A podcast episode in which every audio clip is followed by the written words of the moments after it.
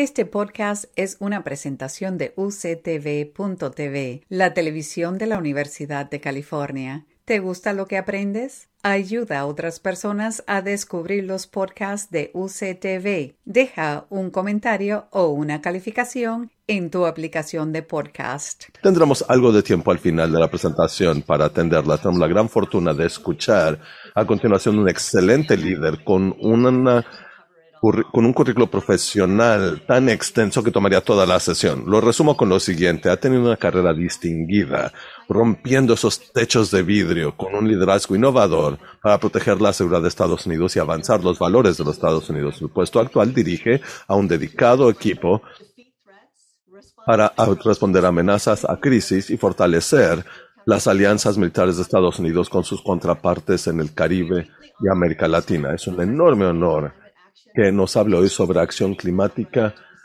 seguridad regional y el camino hacia la cumbre de las Américas. Acompáñenme a dar la bienvenida a la comandante del Mando Sur del Ejército de los Estados Unidos, General Cuatro Estrellas, Laura Richardson. General Richardson, el foro es suyo. Muchas gracias, embajadora Bassett. Verdaderamente aprecio tan cálida presentación. Es un placer también presentar ante este foro el día de hoy. Saludos desde Washington, D.C está muy agradable en esta temporada del año. Aún no hace mucho calor.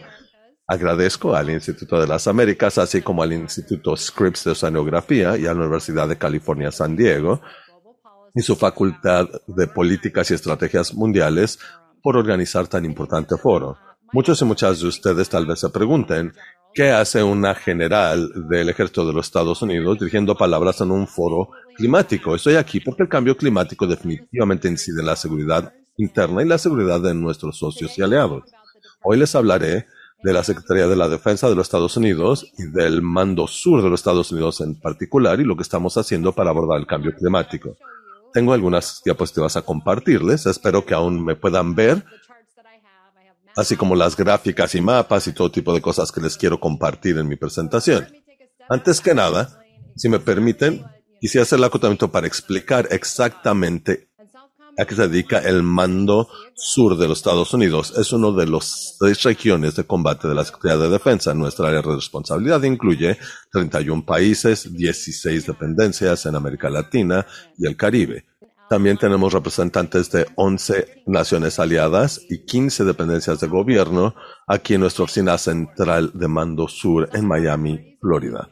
Nosotros por ejemplo, trabajamos en combatir a Rusia, China y otras organizaciones delincuentes transnacionales, pero el cambio climático es una amenaza que también nos tomamos muy en serio. En esta diapositiva vemos los resultados de un análisis de riesgo climático que llevó a cabo la Secretaría de la Defensa el año pasado para abordar todas las amenazas que está ocasionando el cambio climático alrededor del mundo. El secretario de la Defensa, Lloyd Austin, dijo que es una amenaza existencial a la seguridad interna del país, el cambio climático, y exigió a la Secretaría de la Defensa actuar de manera ágil y audaz para abordar el tema. La Secretaría de la Defensa también lanzó su plan de adaptación climática el año pasado, reconociendo que el cambio climático está afectando nuestra preparación de las Fuerzas Armadas y nuestros recursos. Indica cinco áreas de acción para abordarlo. Antes que nada, tomar decisiones informadas por el cambio climático, tener un, una plantilla preparada ante el cambio climático, lograr que la cadena de suministro sea resiliente e invitar a innovación. Y por último, fortalecer la adaptación y resiliencia a través de la colaboración con otros países. Latinoamérica y el Caribe no son excepción. Hace 48 horas inició oficialmente la temporada de huracanes y muchos de nuestros aliados regionales ya han sido víctimas de huracanes devastadores. Hace algunas semanas, la Administración Nacional atmosférica y oceánica, NOAA, anunció que habrá alrededor de entre 14 y 21 tormentas nombradas y al menos seis huracanes mayores esta temporada. En noviembre de 2020, dos huracanes categoría 4 azotaron a Sudamérica uno tras otro, desplazando a más de 600 mil personas, perdón, destruyendo miles de viviendas, destruyendo cultivos esenciales como arroz, maíz, y frijol en países como Honduras, Nicaragua. 8 millones de personas sufren de inseguridad alimentaria por sequía. Una zona geográfica de mil millas de México, El Salvador, Honduras, Nicaragua y Costa Rica se ven afectados por esta sequía. Y luego tenemos el aumento del nivel del mar. Y nuestros socios en América Latina y el Caribe son particularmente vulnerables a estas avenidas o inundaciones. Hace unos meses con el eh, primer ministro Mia Motley en Barbados, quien es un, muy vocal en materia del Caribe, en la cumbre mundial el año pasado, el primer ministro dijo que un aumento de 2% en el nivel del mar es sentencia de muerte para pequeños estados, nación, isleños en vías de desarrollo. El Caribe también se va a por huracanes. En 2019 el huracán Dorian y María a, la, Dominica en 2017. Estas amenazas climáticas, huracanes, sequías y aumento en el nivel del mar están exacerbando problemas económicos y de seguridad alimentaria y contribuyendo a la migración regional. Y cuando pensábamos que estas amenazas eran suficientes, también hay actores malignos que están ocasionando daños ambientales en la región y los principales culpables son la República Popular de China. Hoy, 21 países regionales participan en la iniciativa de un cinturón, un camino de la República Popular de China en materia de infraestructura clave como puertos, infraestructura, puentes, cultivo agrícola, y proyectos de minería para satisfacer la propia demanda interna creciente de la República Popular de, China y lograr un monopolio en materia de ciertos minerales. Y estos proyectos de infraestructura de China también llevan a la deforestación, contaminación del agua y o erosión en los países de América Latina. En este diapositiva es un ejemplo específico. En 2017, Ecuador contrató una empresa china, Sino Hydro, para construir una enorme represa hidroeléctrica con un costo de 2.200 millones de dólares. Hoy esa represa tiene 7.000 cuarteaduras, está ocasionando una erosión severa en el río. Esta erosión llevó a la ruptura de un oleoducto que derramó más de 15.000 galones de crudo, contaminando el río, destruyendo fauna y flora silvestre y afectando negativamente a más de 150.000 personas. Al estar una solución de confianza, Ecuador contrató al Cuerpo de Ingenieros de Estados Unidos para corregir la situación. China también es el principal culpable en materia de la pesca clandestina no reportada, no informada en la región. Y cuando me reuní con la región de América Latina, nos indicó que es una de sus tres prioridades y pidieron a Estados Unidos tomar una postura de liderazgo para combatir estas actividades clandestinas. Aquí vemos a los navíos que operan en aguas internacionales cerca de las Islas Galápagos y la zona económica exclusiva o ZEE con dispositivos de rastreo en estos buques chinos. Sin embargo, los cierran para entrar a las zonas exclusivas para explotar peces. Cada año, entre 350 y 600 buques están pescando en la zona, desestabilizando las economías de estados costeros, reduciendo las poblaciones de peces, generando inseguridad y costando casi 3 mil millones en ingresos perdidos anuales a la región. Estos, estas embarcaciones de pesca también descargan residuos en esta zona, contaminando la reserva marina de las Islas Galápagos. También son una amenaza a la soberanía y muchos de estos de estas embarcaciones son subsidiadas por el gobierno central de la República Popular de China. Aquí vemos los patrones anuales de pesca de China y es muy predecible porque siguen a los peces. Es, no es como organizaciones delictivas transnacionales que tratan de evitar detección y porque estas embarcaciones son predecibles, por lo general podemos seguirlas trabajando con nuestras naciones aliadas para exponer esta nociva actividad y tener una respuesta coordinada, de la cual hablaré un poco más posteriormente. Por último, no podemos olvidarnos de cómo contribuyen también las organizaciones delictivas transnacionales, TCOs por siglas en inglés, en, esta, en este tema. Actividades de TCOs van mucho más allá del cocaína, incluye minería ilícita, pesca clandestina, trata de personas, artículos apócrifos, que suman 310 mil millones, 310 mil millones al año. Gran parte de los presupuestos de la defensa de nuestros países hermanos se dedica a combatirlo. Esto amenaza la seguridad regional y exacerban la inestabilidad. ¿Y qué hace el Mando Sur de los Estados Unidos para fortalecer nuestra defensa ante el cambio climático? Nuestras tres líneas de fortalecer alianzas, contrarrestar amenazas y fortalecer a nuestro equipo. Y me enfocaré en las primeras dos materias de defensa climática. Antes que nada, tenemos un abordaje predecible para preparar a nuestros países aliados antes de un desastre natural. Llevamos a cabo asistencia humanitaria, simulacros de apoyo humanitario como el de TradeWinds. También nos organizamos con el Centro de Coordinación para Prevención de Desastres, o CEPREDANAC, en Centroamérica, en el Caribe. Es la Agencia de Gestión de Desastres Naturales, CEDEMA. Y también tenemos el RSS en Centroamérica. El Mando Sur ha establecido 66 centros de operación de, ante contingencias y bodegas de alivio en 16 países, entre ellos Argentina, Barbados, Ecuador, Haití y Panamá, en los que se almacena para tener preposicionados suministros clave en caso de un desastre. Y no solo estamos fortaleciendo la capacidad de aliados, USAID junto con NASA está en proceso de desarrollar un centro centroamericano para adaptar toma de decisiones para resiliencia ante el cambio climático y planeación para reducción de riesgos ante desastres en todo el continente americano. USAID también está trabajando con producciones agrícolas en la región que está sufriendo de sequía para tener una agricultura inteligente y prácticas inteligentes que incluyen calidad y cantidad de suministro de agua. El Cuerpo de Ingenieros de Estados Unidos también fortalece las capacidades de nuestros países aliados, lo cual a su vez contrarresta amenazas. Estados Unidos trabaja en conjunto con Southcom Strategies para fortalecer nuestras nociones, además de abordar el estudio de erosión en Ecuador, USAID también está brindando apoyo al canal de Panamá para su proyecto multimillonario de gestión de dicho canal, control de avenidas, asistencia técnica para ampliar el puerto de Manzanillo en República Dominicana, así como operación, un centro de operaciones de emergencia en Perú.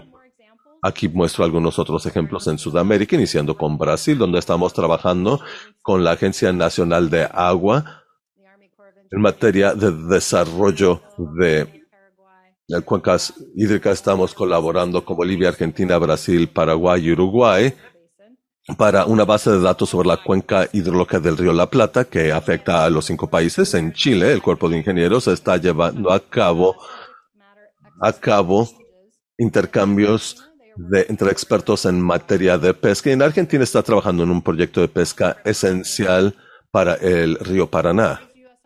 A través de estos proyectos coordinados por el Mando Sur de los Estados Unidos, brindamos alternativas viables ante proyectos financiados por la República Popular de China con gran eh, transparencia y actividades anticorrupción, protección de la plantilla laboral, así como preservación ecológica. Segundo, cuando se presenta un desastre natural, el Mando Sur responde ágilmente para salvar vidas cuando el terremoto de 7.2 grados azotó a Haití, les apoyamos para coordinar la respuesta humanitaria y se rescataron a 787 personas, 587 mil libras de suministros se presentaron y se llevaron a cabo 571 misiones en total. Esto todo en apoyo a USAID como la dependencia federal a cargo de nuestra respuesta integral de gobierno. Como había mencionado anteriormente, cuando los huracanes de Ioda a Sudamérica, nuestro equipo Bravo también apoyó a Bravo, a USAID, perdón, en la coordinación de rescate de 810 personas, apoyando 295 misiones y con la entrega de 350 mil libras de alimentos, bebidas, kits para higiene personal y otro apoyo para salvar vidas de personas. Tercero, Estamos colaborando con los países de Latinoamérica y Caribe, el OSS, sector académico, para apalancar tecnología para exponer a la pesquería IUU, que es subsidiada por la República Popular de China. Hay un plan de implementación contra la pesca del IUU, denominándolo la principal amenaza marítima. Ese plan incluye compartir inteligencia con países aliados, para contrarrestar la pesca clandestina no reportada o no normada o IUU por sus siglas en inglés de nuevo La idea no es desarrollar enormes navales para patrullar los océanos, no es factible. Pero nosotros tenemos un convenio de colaboración con el Consejo Mundial de Pesca para compartir información con los países para que ellos puedan atacar la pesca clandestina no reportada o no normada en sus zonas económicas exclusivas. Les daré un ejemplo. Cuando ciertas embarcaciones pesqueras apagan su sistema automático de ubicación durante más de nueve horas, lo cual sugiere que están haciendo algo nefario, lo podemos compartir con nuestros países aliados para que puedan hacer algo al respecto. También debemos de continuar convenios que permitan a personal del orden público de Estados Unidos y otros países detener embarcaciones sospechosas en aguas territoriales del otro país. Trabajamos con Global Fishing Lodge y con Florida International University el año pasado para organizar un taller de dos días sobre pesca clandestina, invitando a los expertos en materia de pesca clandestina no normada o no reportada. Y tuvimos una de asistencia virtual. Por último, apoyamos a los esfuerzos regionales de nuestras contrapartes. Eh, un ejemplo excelente es la iniciativa CEMAR que anunció Colombia, Costa Rica, Ecuador y Panamá durante la cumbre climática el año pasado. CEMAR suma a varias áreas marinas protegidas y crea un corredor biológico no interrumpido gestionado sustentablemente entre los tres países, el gobierno de Estados Unidos, anticipa celebrar un memorando oficial con estos países para eh, formalizar nuestra colaboración en CEMAR durante la Cumbre de las Américas la semana entrante. El punto es que la seguridad climática es seguridad interna y el mando del sur juega un papel esencial en este y en alivio en desastres. Estamos utilizando un abordaje de integral de gobierno y de la sociedad, incluyendo a la Secretaría de Estado USAID, OSCs, la industria, el sector académico y gente de este público para prepararnos, responder y prosperar ante estas crecientes amenazas ambientales. La colaboración regional y la unidad son verdaderamente esenciales para todo ello. Si hacemos lo anterior, no tengo duda que podremos colaborar como equipos para defender a nuestros países bajo cualquier condición hoy, mañana y durante muchos años más. Muchísimas gracias y estoy a sus órdenes para cualquier pregunta o comentario. Muchas gracias, General, por tan informadora e integral presentación respecto de eh, la vigorosa participación del Mando Sur en cambio climático y sus impactos en la región. De hecho, me gustaría plantar una pregunta de plataforma para usted. Acaban de indicar que la seguridad climática es seguridad interna. ¿Es una percepción que le parece comparte el resto de la región? Ah, bien, eh, yo trabajo con uh, todas las, regiones y trabajo con sus líderes, sobre todo sus fuerzas de defensa o sus fuerzas militares, y tienen una enorme preocupación los países de Latinoamérica respecto de su capacidad de respuesta.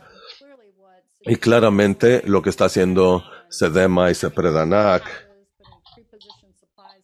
y tener a estos nos permiten tener recursos en la región y creo que definitivamente en esos países del Caribe y Centroamérica es algo crítico y quieren hacer más a fin de protegerse ante esto. Eh, la Secretaría de la Defensa y su plan de adaptación por ejemplo, capacitación para ah, responder en eventos extremos climáticos, para no tener que esperar antes de que pase una situación climática. Hay veces que hay que esperar, pero hay que endurecerse, por decirlo así, en contra de las repercusiones e impactos que puede ocasionar el cambio climático. Me parece que por, obviamente hay más labor por hacer. Este plan eh, que acaba de surgir recientemente de la Secretaría de la Defensa, pero trae colación todos estos distintos temas y creo que deberemos seguir mejorándolo con el tiempo.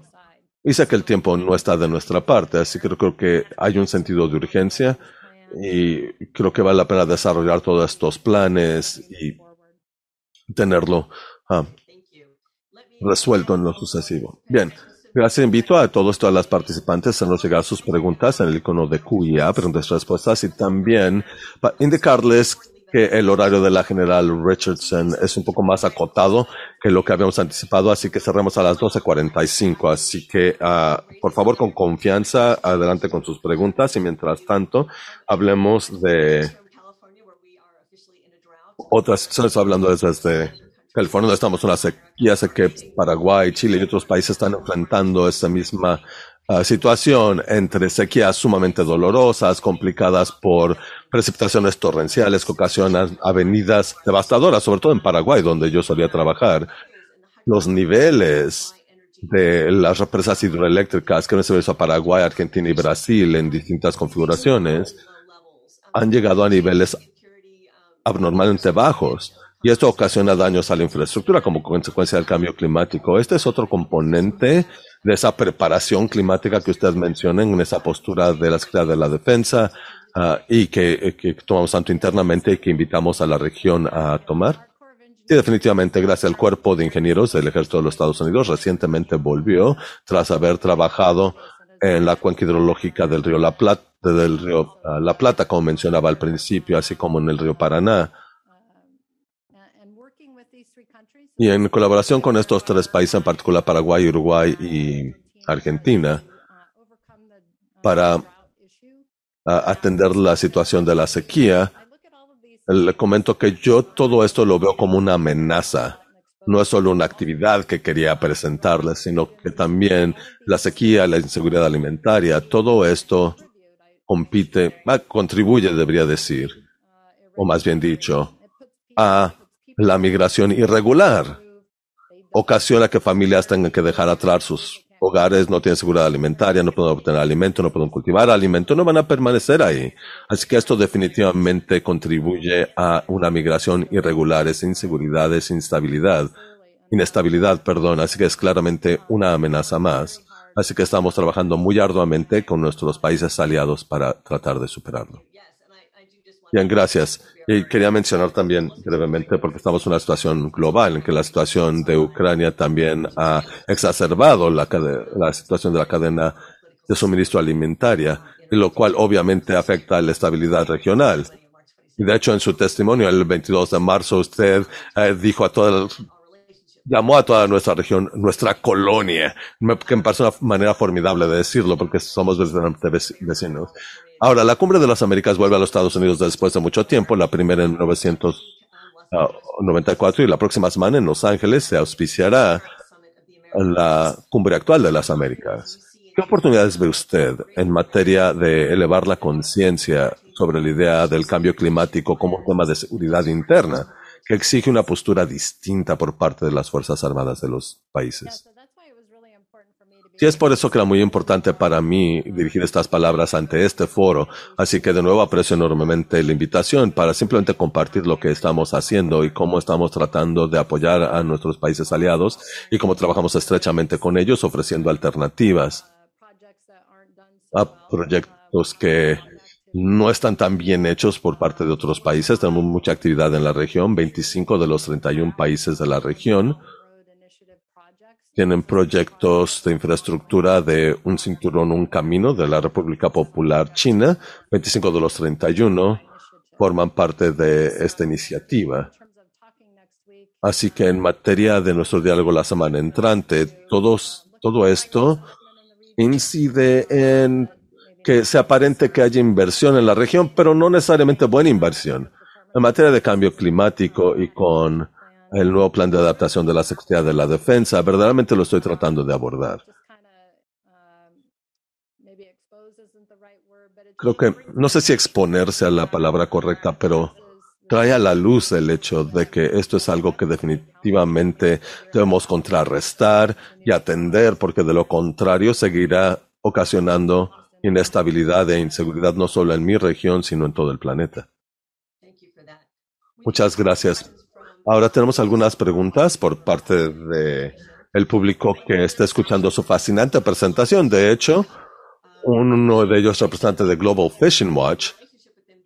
Y creo que lo que demuestra en su presentación es la importancia de estas alianzas. Muchas corregía la gente que pensaban que participación militar y diplomacia eran dos lados eh, de una moneda son dos monedas distintas, perdón, cuando en realidad, como usted dice, todo esto va de la mano. ¿Nos podría hablar de su colaboración y cómo esta OSC se convirtió en aliado del Mando Sur? Bien, gracias. Tenemos una relación ah, fabulosa con Global Fishing Watch. Y cuando estábamos tratando de identificar cómo resolver esta serie de problemáticas, como en la diapositiva que mencionaba, simplemente el número de embarcaciones pesqueras clandestinas chinas en, solo en esta zona, en Sudamérica y parte de Centroamérica también. Claramente la República Popular de China obtiene más del 30% de su alimento de la región que cubro. Así que francamente, en materia de relaciones estrechas. Colaboramos estrechamente con la Universidad Internacional de Florida, la Universidad de Miami, con quien tenemos convenios. Tenemos un muy extenso programa de prácticas profesionales en el Mando Sur, Universidad Internacional de Florida, así que todo encajó perfectamente. Estábamos buscando formas de exponer esta pesca clandestina y en el Mando Sur no nos gusta eh, darnos crédito por descubrirlo. Nos parece mejor presentar la información con la que contamos a quienes atacan esa problemática en particular y a los países aliados en cuestión. Así que cuando estamos preguntando qué hacer sobre esta problemática y cómo aportamos esta información a alguien para que la pueda exponer y la pueda atacar, porque a nuestros adversarios no les gusta que se les exponga, no les gusta que quede a la luz del día lo que están realizando. Y es algo que definitivamente tenía que ocurrir.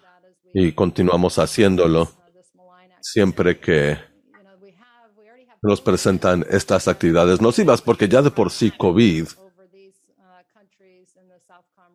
han afectado a la región del Caribe y Sudamérica y la región que cubrimos en el Mando Sur y están tratando de recuperarse de su impacto económico. El 8% de la población mundial habita en esta región y sufren el 33% de las defunciones por COVID. 8% de las economías se contrayeron y 32% de las poblaciones han caído bajo el nivel de pobreza. Si tan solo con eso y además la cuestión de estas pesquerías clandestinas y los ingresos que se pierden a raíz de esta, pesca, de esta pesca clandestina no me parece bien. Y es por eso que queremos ser el socio de confianza de Estados Unidos y demostrarlo una y otra vez con nuestros países aliados y apoyarles. Nosotros invertimos, no extraemos. Tenemos socios, no clientes. Y no puedo decir lo mismo de nuestros adversarios. Y hablando de adversarios, aquí ah, hay una pregunta sobre Rusia y el papel de Rusia en la Legión. Bueno, en materia de eh, la actividad ah, deshonrada por parte de Rusia que, que, siempre traigo de exponer es la campaña de desinformación. Muchos países le dicen las a noticias falsas, pero en realidad se trata de desinformación y Rusia definitivamente con su enorme aparato en redes sociales. Por ejemplo, eh, en Sputnik Mundo, más de 30 millones de seguidores tienen en la región. Y francamente, como sabemos, muchos y muchas jóvenes obtienen su información de redes sociales, no cuentan con televisión por cable o satélite, tienen sus celulares tienen transmisiones en vivo, streaming, tienen redes sociales, de ahí obtienen su información, así que lo que tratamos de hacer es exactamente lo mismo. Tenemos convenios trabajando estrechamente con el FBI, con nuestras contrapartes en los distintos países, para exponer cosas que están ocurriendo, por ejemplo, en Twitter, donde tratan de presentarlo de tal forma que no se identifique que están vinculados con Rusia o algún país en particular, aunque lo están, y tratamos de exponerlo al equipo de trabajo que a su vez trabaja con los organismos de redes sociales para tratar de eliminar algunos de, estos, de estas cuentas cuando no son quien dicen ser. Los Twitter bots o los bots en Twitter es algo más. Estas campañas de desinformación las hemos visto desplegadas en toda la región, sobre todo cuando se aproximan elecciones. Y como sabemos, para se lo hacen para fortalecer a ciertos candidatos que eh, a fin de trascabar la, la opinión que tienen de, este, de, otros países de los Estados Unidos o del para tratar de poner una lente negativa a Estados Unidos en redes sociales y tratamos de apoyar también a nuestros países aliados a combatirlo. Y participamos muy activamente en materia de combate a la desinformación. Bien, muchas gracias. Al escuchar algunas de sus respuestas me doy cuenta de mucho de lo que describe son retos compartidos. La experiencia de COVID, por supuesto, fue una experiencia mundial, pero algo que se sintió muy agudamente en Estados Unidos, así como en el resto de la región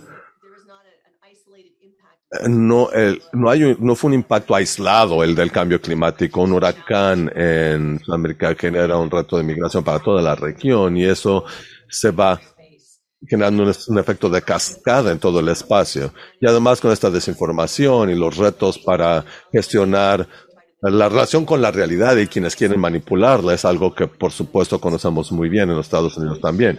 Y me parece que esta experiencia compartida y este abordaje en colaboración creo que ha informado la participación del Mando Sur con la región para que sea de beneficio mutuo. En particular, quería invitarla a platicarnos sobre los simulacros que han realizado para prepararse para su respuesta ante desastres, porque según recuerdo, uh, fue una experiencia, experiencia de aprendizaje no solo para los países aliados, sino también para nosotros. ¿Nos habla al respecto? Seguro, definitivamente. Gracias. Contamos, llevamos a cabo ocho ejercicios al año y honestamente lo que me gustaría decir es que para la gente que son nuestros competidores en la región o adversarios, no pueden traer a nuestras naciones eh, colaboradores.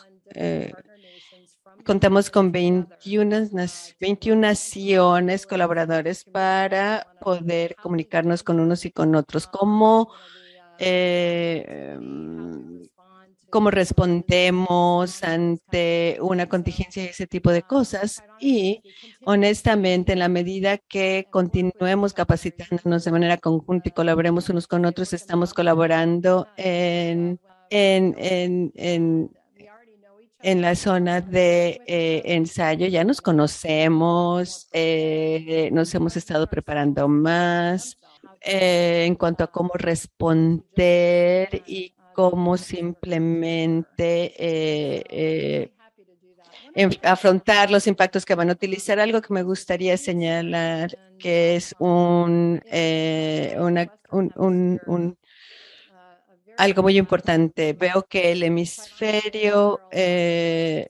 occidental es muy importante y han, han habido muchas lecciones aprendidas y mejores prácticas que hemos. Eh, tengo a una, a una persona en la sociedad civil que es una embajadora, es la embajadora Jean Mains y era, ella era la embajadora del Salvador y pronto va a ser eh, embajadora de nuevo y dentro de la región eh, cuento con asesores políticos. Dentro de todos mis eh, eh, comandos tenemos también otros equipos de TUI que son nuestros oficiales de seguridad, de cooperación de seguridad en las diferentes embajadas en todos los países también.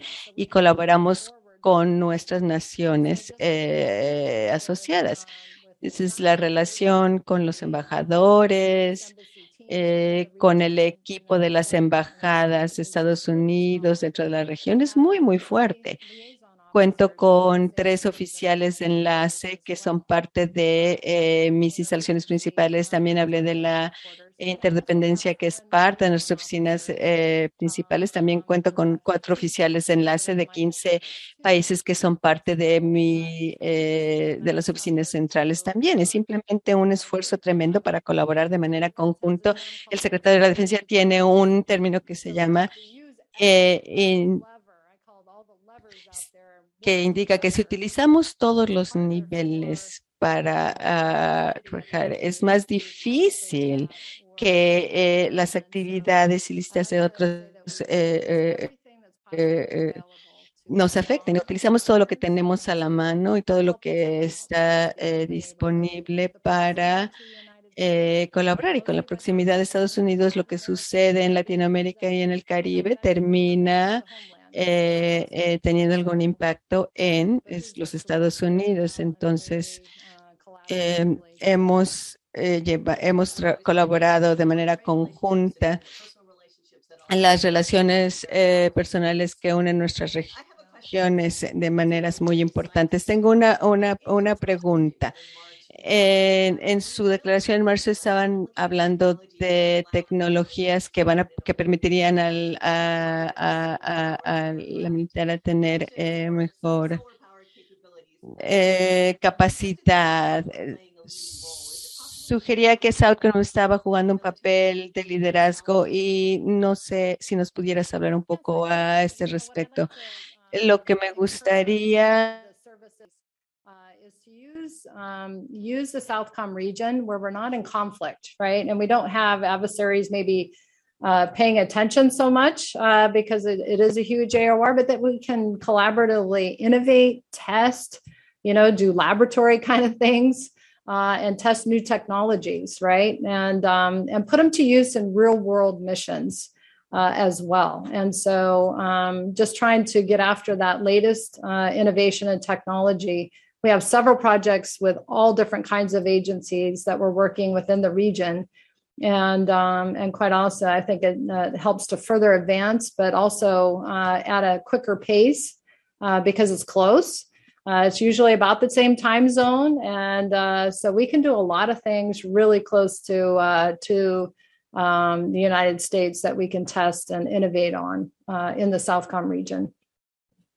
And you find willing partners in the militaries there that are interested as well in in developing oh, yeah. Abs- technologies? absolutely because we we uh, we like to have what I call domain awareness, right? Uh, you got to be able to see things in order to understand what's uh, who's coming in your AOR, what are they doing, are they nefarious? You know, like the slide I showed on the uh, with the fishing vessels, right, and the tracking devices. Las embarcaciones de pesca y los dispositivos de rastreo.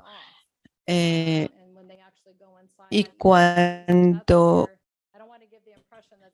no quiero darles la impresión de que todos están eh, manteniendo eh, fuera de la porque ellos no van a dudar en encender ese dispositivo de rastreo para eh, eh hacer lo correspondiente. Vamos a pasar, estamos llegando a nuestros últimos minutos y me gustaría que reflexionáramos un poco sobre cuál sería la mejor, la más grande oportunidad para la participación eh, vecindaria para que toda la región pueda anticipar, mitigar y tal vez responder a los efectos del cambio climático y dónde ves el, el, el mayor reto, la mayor oportunidad y, la, y el mayor eh, eh, reto en lo que tiene que ver con el cambio climático.